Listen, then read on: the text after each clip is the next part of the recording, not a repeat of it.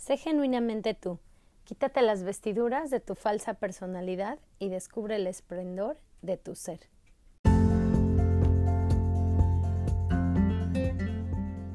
Cuando nos mostramos al mundo tal cual somos, brillamos con luz propia y conectamos con nuestra esencia. Pero muchas veces nos limitamos a vivir y actuar de acuerdo a lo que opinan los demás. Y pocas veces nos detenemos a mirarnos y conocernos. Yo soy Fer Asensio, tanatóloga, semióloga y life coach. Mi misión es acompañarte a soltar lo exterior y conectar un poco más con tu interior. Este podcast está diseñado para mirarte de la piel hacia adentro y por medio de reflexiones, entrevistas y pláticas amenas, darte las herramientas que requieres para mostrarte al mundo tal cual eres. ¿Estás listo?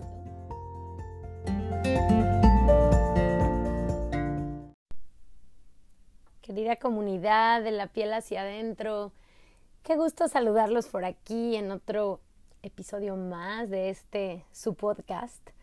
Me encanta ver cómo cada día son más los que se vuelven seguidores de, de este podcast, que me envían comentarios, que toman screenshot. Fíjense que de los últimos episodios que he subido, el de los secretos de la familia ha sido de los más escuchados y de los que más comentarios y reviews he recibido. Si no lo has escuchado después de escuchar este, vete a, ponerlo. Está muy interesante y saben, si quieren más adelante podemos profundizar en este tema porque el tema de los secretos de la familia, que fue el nombre que le puse, pues tiene que ver con todo eso que nuestros ancestros vienen cargando de información, de patrones de repetición, de temas eh, que consciente y sobre todo inconscientemente nos van heredando. Y que cuando nos detenemos a observarlos, a platicarlos o incluso a que se pongan sobre la mesa esos temas que tal vez justo han sido secretos de familia, la carga disminuye, ¿no? Como que nos vamos dando cuenta qué cosas vengo repitiendo yo del abuelo, de la abuela, de mi mamá o de la bisabuela, ¿no? Y con eso comienzo a, disminuirlo. Entonces, bueno, ya no me voy a meter más a ese tema, vayan a escuchar ese episodio si no lo han oído.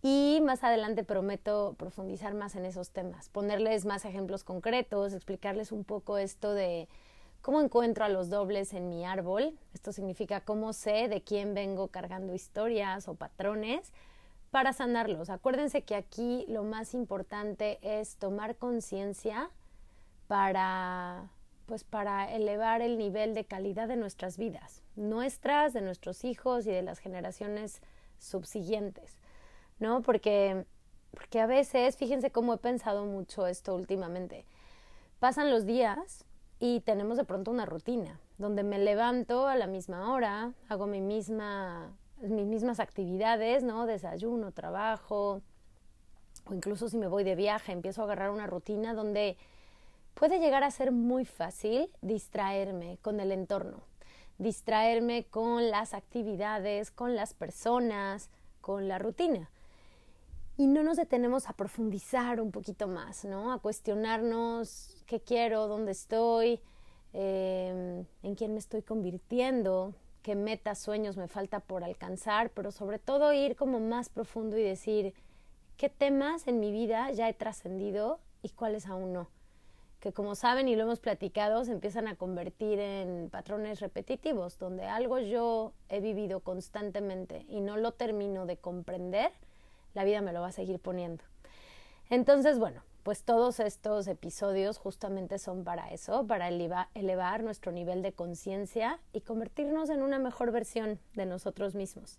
Entonces me encanta saber que les funcionan estos episodios, son cortitos y se fijan todos los últimos ya duran solo 30 minutos, precisamente tomando en cuenta los comentarios de ustedes, ¿no? Que sé que muchos lo escuchan en el coche mientras se trasladan de un lugar a otro, mientras están este, cocinando, mientras están este, arreglándose o ya en las noches cuando encuentran un ratito libre. Entonces creo que media hora es muy buen tiempo para acompañarlos y me encanta, me encanta de verdad porque pues este es el espacio donde, donde me siento cercana a ustedes, donde les platico incluso un poquito de mí y donde les platico de todo esto que yo he estudiado, de todo lo que me ha funcionado y los temas que voy considerando más interesantes. Entonces, si es la primera vez que me escuchas, eh, ve a escuchar los primeros episodios, hay unos muy buenos, principalmente el, el uno, donde es una entrevista que me hacen en donde hablo pues, de quién soy yo, ¿no?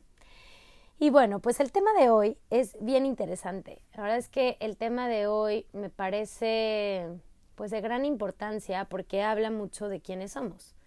Y en semiología tenemos este término que se llama la falsa personalidad, ¿no? que también puede ser el imaginario. ¿Y qué es la falsa personalidad? La falsa personalidad es justamente ese que creo ser, pero no soy. ¿No? Es ese que me he creado, esas formas de ser, esas actitudes que creo que me definen, pero que en realidad no soy. ¿Y cómo es esto? De verdad que a todos nos pasa porque se va creando como una coraza, porque de repente nos sentimos atacados, nos sentimos ofendidos, humillados, ¿no? agredidos emocionalmente y creamos esta coraza es una coraza que vamos haciendo para protegernos, para protegernos y defendernos, incluso para adaptarnos a algún contexto hostil o amenazante por el cual estemos viviendo. Y lo cual nos va generando una confusión de quién realmente somos en esencia. Eh, actualmente estoy dando un curso del heptagrama, lo voy a abrir ya al público, ahorita lo estoy dando solo a un grupo cerrado, pero el heptagrama es súper interesante y ya les he hablado un poquito en otros episodios porque justamente se va a la esencia de nuestra personalidad. Y cuando hago este curso del heptagrama y les doy el test, siempre les digo que recuerden cómo eran entre los 0 y los 7 años, de preferencia. Y si no, ya un poquito más como hasta los 11 o 12 máximo. Porque ahí es, somos nosotros como somos. Decimos lo que pensamos, no tenemos filtro, hacemos lo que nos gusta, lo que no nos gusta no lo hacemos.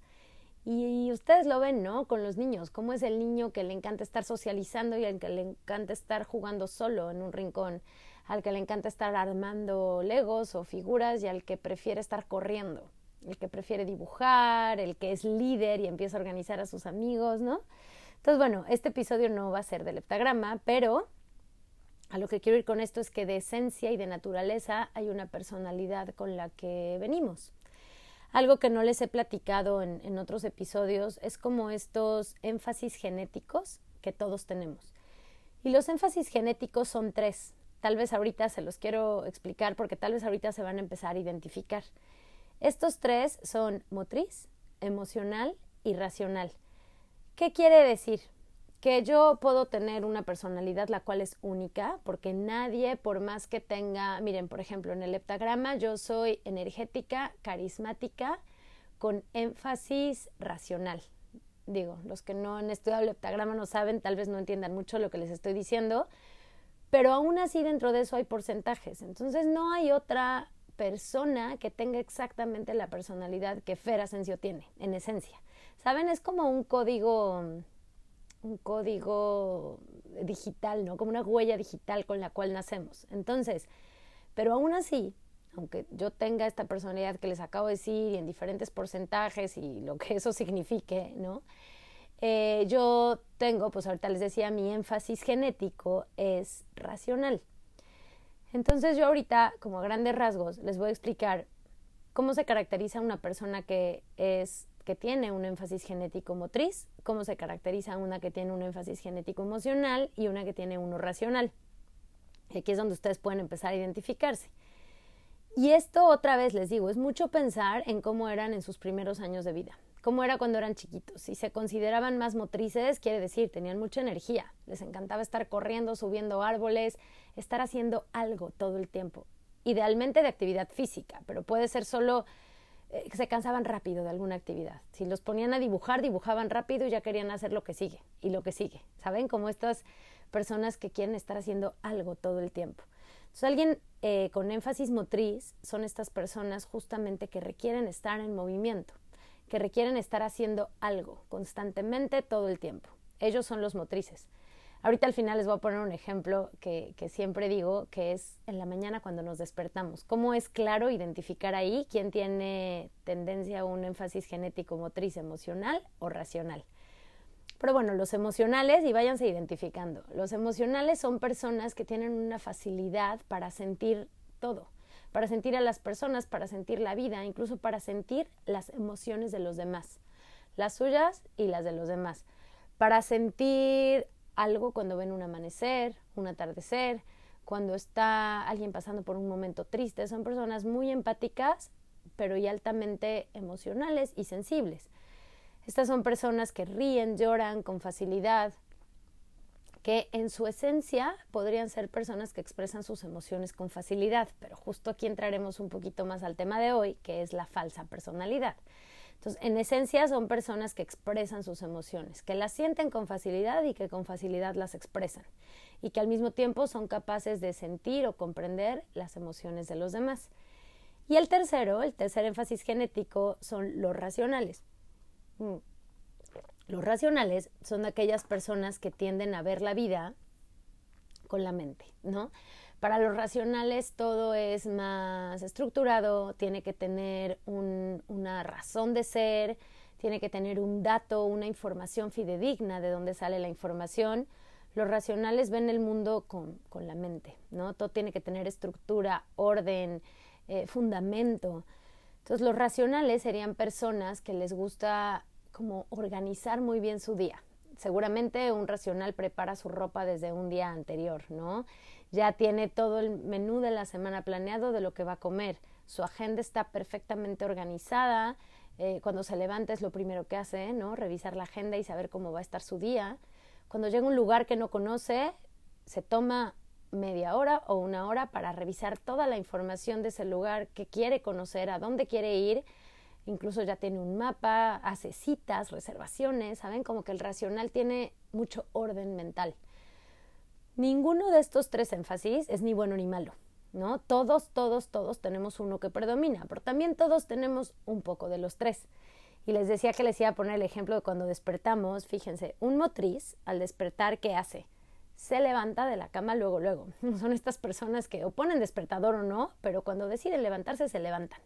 Se levantan y ¿qué hacen? Se ponen a hacer algo.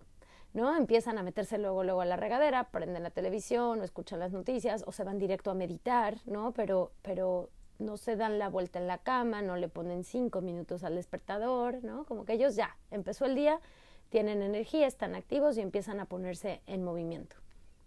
Los emocionales, por lo contrario, son personas que como sienten todo más y, tienden más pues justo a, sentirse cómodos en la cama, a darse este tiempo de descanso, de llevárselo con más calma, sintiendo cada momento, les cuesta más trabajo levantarse. Justo uno emocional sería alguien que pone el despertador y le pone cinco minutos más y cinco minutos más y se da la vuelta y la cama está muy rica y se tapa y se acomoda y se vuelve a quedar dormido, ¿no? O tal vez se levanta pero empieza a sentir todo, abre la ventana, ve el amanecer, empieza a sentir, ¿no? Explican y ven la vida desde el sentir. Empieza a sentir cómo está el día de hoy, cómo amaneció, cómo se siente, qué emoción predomina en él o en ella y se llevan la vida con mucho más calma porque todo lo van sintiendo y lo sienten con profundidad. Me gusta también decir que son como tres tipos de lentes diferentes, que con el que nacemos en esencia es con el que vemos el mundo. los motrices ven el mundo desde el movimiento, desde la motricidad, desde la actividad física. Los emocionales desde el sentir, desde eh, las emociones, de sentirse a ellos y sentir a los demás. Y los racionales serían aquellos que se levantan y tal vez se quedan acostados en la cama o se sientan, pero lo primero que hacen es o apuntar y tienen una listita o mentalmente organizar su día qué tengo que hacer hoy, con quién es mi primera cita y quiénes hasta en ese momento se ponen a mandar correos, ¿no? O simplemente organizan sus ideas y van pensando, y lo primero que voy a hacer es esto y después tal, y luego que sigue, y luego que sigue, y todo es la mente, la mente, la mente, la mente, que a veces también esto, llevándolo al límite, se vuelve una mente que es la loca de la casa, que si no lo han escuchado, igual vayan a escucharlo, esta loca de la casa que nos habla y a veces ya decimos, porfa, ya tantito, necesito silencio, espacio. Por eso es tan importante y siempre se los voy a seguir recomendando meditar. Meditar en las mañanas te cambia todo, sin importar si eres motriz, emocional o racional. La meditación al empezar el día te hace centrarte en el aquí y en el ahora, centrarte en ti, mirar hacia adentro, estar presente, conectar contigo, para de ahí poder conectar con los demás. Entonces, bueno, estos son los tres énfasis genéticos. Quería dedicarle un ratito para explicárselos, para que se vayan identificando, de aquí vean cuál creen que predominen ustedes. Y ahora sí, hablando un poco de la falsa personalidad, ya les decía yo, es ese que creo ser pero no soy. ¿Por qué? Porque todos, ya también les hablaré y les he contado un poquito de la huella de abandono. Todos, todos tenemos una huella de abandono. Entonces, esta se forma cuando somos chiquitos. ¿Qué pasa? Les voy a poner ejemplos muy concretos. Cuando un niño que tiene un énfasis genético motriz, imagínenselo, es un niño que le encanta andar activo, haciendo ejercicio, se mete a un deporte, al otro, no para, ¿no? Y lo hace muy bien y lo disfruta. Pero de repente, un día, eh, no sé, jugando fútbol, mm, se equivoca, ¿no? Este, falla, no sé, un penal y es súper criticado. Todos se lo acaban, lo empiezan a bulear, que cómo puede ser, que estaba facilísimo, que cómo se le fue, que con ese penal iban a ganar el partido. Y pongamos que este niño tiene seis años, siete. Pues eh, recibe tan directo como esos comentarios, ese bullying, y se siente tan ofendido que decide que a él no le gusta jugar fútbol, que él es malo para el fútbol, porque como todos le dijeron, ¿cómo te equivocaste? Eres un burro y tal, dice yo soy malo para el fútbol pero en realidad era buenísimo. Solo resulta que ese día, pues, falló el penal, ¿no? Pero él era muy bueno y le encantaba. Entonces ya no solo es el fútbol, tal vez deja de hacer muchos otros deportes. Y ahí es donde se va creando la falsa personalidad, porque él se empieza a hacer a la idea y se repite todo el tiempo que él es malo para el fútbol y malo para los deportes. Y deja de hacerlo. Imagínense la frustración que una persona que en esencia es motriz y tiene toda esta energía para hacer actividades, ¿Qué frustración podrá sentir cuando se repite todo el tiempo que es malo para los deportes y deja de hacerlos? Imagínense, es un cuerpo, una persona que fue creado y diseñado para hacer actividad física, ¿no? Entonces ahora imagínense, por ejemplo, a un racional que en algún momento, este, al compartir un dato histórico, algo que sabía con un grupo de gente, se equivocó y dio mal la información se burlaron de él, ¿no? O de ella. Igual, normalmente estoy siendo más chiquitos, pero puede ser en la adolescencia o más grandes. Y entonces empieza a decir que él, aunque sabe mucho, porque le encanta retener información, leer libros, investigar, pues no comparte, no le gusta compartir la información o simplemente deja de hacerlo. Tal vez ya ni se acuerda por qué, pero todo fue porque una vez que lo compartió se burlaron de él o de ella. Y entonces algo que un racional le puede encantar, que es compartir datos, historia e información en general, deja de hacerlo, porque hubo un momento en que se sintió agredido o agredida. Y aquí es en donde les decía que la falsa personalidad es esta coraza defensiva que vamos construyendo según la vida nos vaya poniendo situaciones en las que sentimos que requerimos protegernos o adaptarnos al entorno. Entonces, bueno, esto sería un ejercicio mucho más profundo para darnos cuenta, cada uno de ustedes, eh, qué rasgos de falsa personalidad han ido formando. Y aquí la distinción sería la falsa personalidad versus la genuina identidad. Y la genuina identidad es justamente ese que realmente sí soy yo, ¿no? Esa esencia de personalidad con la que nací, pero que poco a poco me fui olvidando y me fui convirtiendo en alguien que creo ser, pero que en realidad no soy. ¿No? Y aquí, saben, pasa mucho también con las amistades o con la relación de pareja, cuando traemos carencias y nos vinculamos desde ahí, yo me empiezo a definir a partir del otro, ¿no? Y entonces, eh, como yo traigo, por ejemplo, podría pegar esto en la huella de abandono, una carencia de reconocimiento y mi pareja todo el tiempo me reconoce lo que yo hago, pues yo me siento bien ahí pero en realidad yo no he terminado de sanar esa carencia de reconocimiento. Y me defino a partir del otro, porque como él me reconoce, yo siento que yo no soy nadie sin él, porque él me complementa perfectamente por todos los cumplidos, por todos los aplausos que me da, por todo lo que me dice todo el tiempo, que me hace sentir bien, plena, completa, y entonces yo no soy nadie sin el otro. Esto ya es otro tema en el que también podríamos entrar más adelante, donde se empiezan a crear como estas relaciones de apego, de apego no sano, porque también existe el apego sano, pero de apego no sano y de codependencia. Pero aquí, eh, digo, el tema central de hoy, que es el imaginario y la falsa personalidad, es esta identidad que yo he creado en mí. Aquí un ejercicio muy práctico y que se lo repito todo el tiempo es define quién eres tú, ¿no? En este momento define y trata de describir quién eres. ¿Quién eres? ¿Una mujer o un hombre capaz de qué? Capaz de lograr qué cosas. Una mujer o un hombre que se define por, que se distingue de los demás por. ¿Qué habilidades y cualidades tienes? Tal vez hay algunas que tienes y que ocultaste en algún momento. Miren, yo por ejemplo cuando estaba preparando este episodio me acordaba que yo decía que yo era muy mala hablando en público, que a mí me daba pánico escénico y que yo no podía hablar en público. La realidad es que de chica empezó a pasarme mucho, les he contado un poco de, mi historia, de mi infancia, pero bueno, yo soy cuata y mi hermana como que tomaba todas las decisiones por ella y por mí, lo cual era hasta cierto punto cómodo también para mí. Pero ¿qué pasaba? Que entonces yo ya hablaba menos, yo dejaba que ella decidiera, que ella opinara, ¿no? Y entonces eso hacía que yo me volviera como más tímida, como más introvertida. Y cuando me tocó estar trabajando incluso en puestos directivos y dar pláticas y conferencias, las primeras veces yo me repetía y decía, yo no puedo, yo no puedo hacer esto. Y bastaron tres, cuatro veces que me paré enfrente de un grupo de 100, 200, hasta mil personas hablar para darme cuenta que es algo que disfruto muchísimo. De verdad se los digo. O sea, hoy, claro, obviamente si estoy hablando de un tema que me gusta, que me apasiona y que puedo compartir, me gusta hablar en público. Me encanta, me siento bien, eh, fluyo, interactúo con la gente, ¿saben? Entonces yo, yo es algo que sin duda hago y seguiré haciendo, pero lo tenía bloqueado.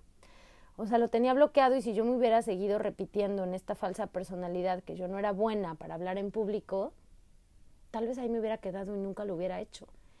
Y después me di cuenta que en realidad no es que fuera mala, es que lo había como bloqueado de mí, ¿no? Y hoy es algo que, que he hecho, tal vez no tanto como quisiera, pero bueno, más adelante entre mis planes está dar conferencias también, así que bueno, por ahí es algo que, que tengo. Entonces, bueno, les pongo estos ejemplos para que ustedes vayan viendo qué cosas hay que realmente y dense cuenta, a veces como cuando decimos yo soy muy mala para, yo soy muy malo, yo no sé, a mí no se me da, cuestionense, ¿realmente no se me da? ¿Realmente soy muy malo, muy mala? ¿O hubo algo por ahí que me generó ponerme a la defensiva, un trauma o algo así, en donde pues lo bloqueé y dejé de hacerlo? Pero en esencia tal vez es algo que disfrutaba de chiquito o de chiquita, que mi esencia de mi personalidad sí lo tengo. ¿Y por qué es esto tan importante, oigan? Porque si yo me muevo en la vida desde mi falsa personalidad, es como, diría como tal cual como si me estoy siendo infiel a mí mismo. Y actúo desde ser alguien que no soy. Y yo creo que sí, pero lo hago y lo he hecho para agradar a los demás, para encajar, para pertenecer. Aquí les quiero platicar una anécdota que me, pues que me gustó mucho esta persona cómo lo resolvió. Es una anécdota que, bueno, un tema de vida que salió en terapia, ¿no? En consulta, una persona me dijo, Fer, yo la verdad eh, ya no quería seguir fingiendo sobre mi homosexualidad. Eso me hacía sentirme realmente enojado. Saber que yo fingía sobre mi homosexualidad me enojaba, y me enojaba conmigo y me enojaba con todos. Pero yo lo hacía y fingía, o escondía que era homosexual porque eh, no quería desagradar a mi mamá. Porque yo escuchaba los comentarios que mi madre hacía sobre los homosexuales y cómo los tachaba y demás, y, yo pensaba que si yo le decía que era homosexual, pues ella pues se iba a enojar conmigo, ¿no? O hasta con ella misma. Entonces yo prefería mantenerme pues adentro del closet, no salir del closet y fingir que me gustaba el sexo opuesto. Y me dice, pero bueno, empezamos en terapia a ver todo este tema de la falsa personalidad y de su esencia y tal. Y me dice, cuando me di cuenta que si yo no puedo ser honesto conmigo mismo, conmigo misma y ser genuino, genuina, entonces, ¿qué vínculo estoy creando con mi mamá? Qué interesante esta reflexión, porque, o sea, si, si lo ven desde la perspectiva de él, o bueno, de ella, el decir soy homosexual, pero al serlo solo lo hago por aparentar, solo lo hago por no lastimar a mi madre pero si sigo así, una, este enojo crece cada vez más, ¿no? Y dos, estoy creándome una falsa personalidad donde digo que soy alguien que en realidad no soy y desde esa falsa personalidad creo un vínculo con mi mamá, bueno, y con la gente en general, que es un vínculo falso. Y entonces es una frustración enorme. Claro que cuando esta persona se liberó, lo habló honestamente con su madre, las cosas fueron mucho más tranquilas y diferentes de lo que esta persona imaginaba. Y de verdad se quitó un peso encima, se quitó un peso encima, oye, una excelente relación con su mamá y listo, ¿no? Incluso la mamá pues hasta le ha pedido perdón porque pues en la generación en la que estaba, como fue educada, como que no concebía el tema de la homosexualidad y hoy la misma mamá este, está a favor de, defiende la homosexualidad y tal, ¿no? Entonces, bueno, les quise poner este ejemplo que fue un ejemplo que me vino a la mente, donde en consulta me tocó ver el tema de la falsa personalidad. Entonces, para ir cerrando un poco, yo los invito a que se cuestionen justamente eso. ¿Quién soy yo? ¿Y quién soy yo honesta y genuinamente cuando nadie me ve? ¿No? Cuando nadie me ve y un poco también reflexionar Tal vez he creído ser o me he puesto etiquetas y formas de ser que no soy, que no soy pero que me han funcionado. Pero revisar un poquito qué historia de vida tengo y en qué momento tal vez me fui colgando etiquetas que no me corresponden. Porque la gente me lo dijo, porque me funcionaba, porque desde ahí puedo pertenecer a mi familia, a un grupo de amigos, a una sociedad, pero en realidad me siento frustrado o frustrada porque hay muchas cosas que he dejado de hacer y, ya pertenezco, pero eso no se siente bien, ¿no? Entonces, solo, solo reflexionenlo un poco. Esta es realmente la falsa personalidad. Más adelante, si quieren, podemos profundizar en este tema y les puedo decir qué hacer. Una, para identificar esta falsa personalidad que se va convirtiendo en este imaginario. Y dos, para conectar con mi esencia. Para identificar y conectar con quien realmente yo soy. Y desde ahí fluir y desde ahí relacionarme con los demás. Créanme que cuando lo empezamos a hacer, se siente una liberación increíble. O sea, sientes que realmente, pues eres tú, eres tú, se siente esa libertad, se siente cómo no te bloqueas, cómo no te frenas, cómo... Miren, me gusta decir cuando explico el heptagrama que todos nacemos con una cajita de herramientas. Entonces, si en mi cajita de herramientas no venía un martillo y yo a fuerza quiero estar usando el martillo, es, un poco extraño mi ejemplo, pero me, me funciona a mí imaginarlo así, es pues claro que no voy a poder porque yo no nací para saber usar el martillo. Pero qué tal que soy experta con el desarmador. Y voy usando el desarmador y lo comparto con la gente y la gente descubre esas habilidades en mí, los contagio y tal vez incluso les enseño. Pero yo soy buena para brillar en mi esencia, como la intro de este podcast lo dice, ¿no? Cuando conectamos con nuestra esencia, brillamos con luz propia y no con luz prestada. Todo bueno, querida comunidad, espero les haya gustado este episodio del podcast. Coméntenme, mándenme screenshot, califíquenlo si no lo han calificado en Spotify. A veces me preguntan para calificarlo, se pueden ir al, al, al tema principal del podcast, digamos, que, se, que es de la piel hacia adentro, ahí le dan clic, sin darle clic a ningún otro de los episodios y vienen unas estrellitas. Si ya lo calificaron, ya solo les va a aparecer ahí como una calificación y si no, les va a dar la opción para marcarlo. En todas las demás plataformas también se puede calificar, incluso en Amazon se pueden dejar reviews y comentarios. Y pues si les gusta, compártanlo porque esto ayuda a que lleguemos a más gente con todos estos temas de desarrollo de conciencia, que yo pueda seguir creando contenido nuevo. Y pues etiquétenme, ¿no? Si les gusta un episodio o, algo les llama la atención, tómenle un pequeño video, un screenshot, súbanlo, etiquétanme y con mucho gusto yo comparto sus publicaciones en Instagram, que es en la plataforma que más activa estoy. Oigan, y para cerrar, les tengo dos invitaciones. Tenemos una ceremonia de cacao, y les digo tenemos porque la estoy organizando con Leslie Villatoro. Ya saben que Leslie Villatoro es mi socia con la que hago los retiros y eventos. Y estas ceremonias de cacao van a ser en Querétaro y en Puebla. Las de Querétaro son el sábado 3 de diciembre, 10 de la mañana y 4 de la tarde. La de las 10 de la mañana está a punto de llenarse, así que si tú que me escuchas vives en Querétaro y te interesa ir, pues apúrate porque la de la mañana literal creo que nos quedan dos lugares. La de la tarde hay un poquito más de espacio todavía y bueno, no les he contado, pero esta ceremonia de cacao es una ceremonia de cacao de cierre de año es mucho más que una ceremonia de cacao porque vamos a hacer un cierre de año del 2022 y vamos a crear y a hacer unas actividades para intencionar, decretar y manifestar lo que queremos para el 2023. Además de que les tenemos dos regalitos súper bonitos. Uno de esos regalos lo van a poder ocupar en su festejo de fin de año, en el año nuevo. Y otro regalito, pues bueno, es para que ahí ustedes se lo lleven. Pero los dos están muy lindos. Eh, lo hemos creado Leslie y yo como con, con todo este contenido. Saben que ella y yo dimos un curso de cierre de ciclos. Entonces justamente lleva mucho contenido de cómo cerrar bien tu año. Cómo cerrar, resignificar, comprender, agradecer.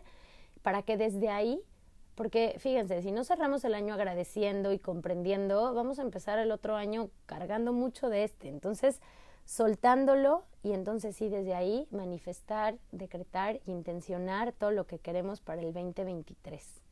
Entonces, bueno, si me escuchas y vives en Puebla o vives cerca de Puebla o cerca de Querétaro, mándame un mensajito por Instagram. Nos quedan lugares todavía. El costo te conviene, la verdad, ir en pareja, con novio, novia, amigo, amiga familia, mamá, primo, quien quieras, porque en pareja te cuesta 1.500 pesos ya por la pareja. Si vas individual te cuesta 950 pesos. Entonces, pues escríbanme, eh, les mando ahí la info, les mando más detalles o las dudas que tengan. Y me adelanto un poquito también para contarles que ya tenemos fecha y lugar para nuestro siguiente retiro. Va a ser el último fin de semana de febrero. Ahorita les voy a dar la fecha porque no, no me la sé de memoria, pero aquí tengo un calendario, va a ser de jueves a, de jueves a domingo, del 23 al 26 de febrero, en Acapulco, en Jardín Secreto. Si ya llevas tiempo siguiéndome, seguramente te acordarás que hace un año, en 2021, hice un retiro de fin de año ahí, en Jardín Secreto en Acapulco. Bueno, este va a ser nuestro primer retiro del 2023 la próxima semana ya salen los, pues sí, los, los lugares ¿no? del retiro en preventa. Entonces ya les mandaré la información, pero si te interesa saber un poco más, escríbeme. Pueden ir apartando su lugar con cinco mil pesos. Y pues eso es todo, querida comunidad. Me da mucho gusto haberlos saludado, haber estado con ustedes con este tema de la falsa personalidad que me escuchen, me encantará leerlos, escucharlos también. Les mando un abrazo con mucho cariño y por aquí seguimos la próxima semana. Cuídense mucho.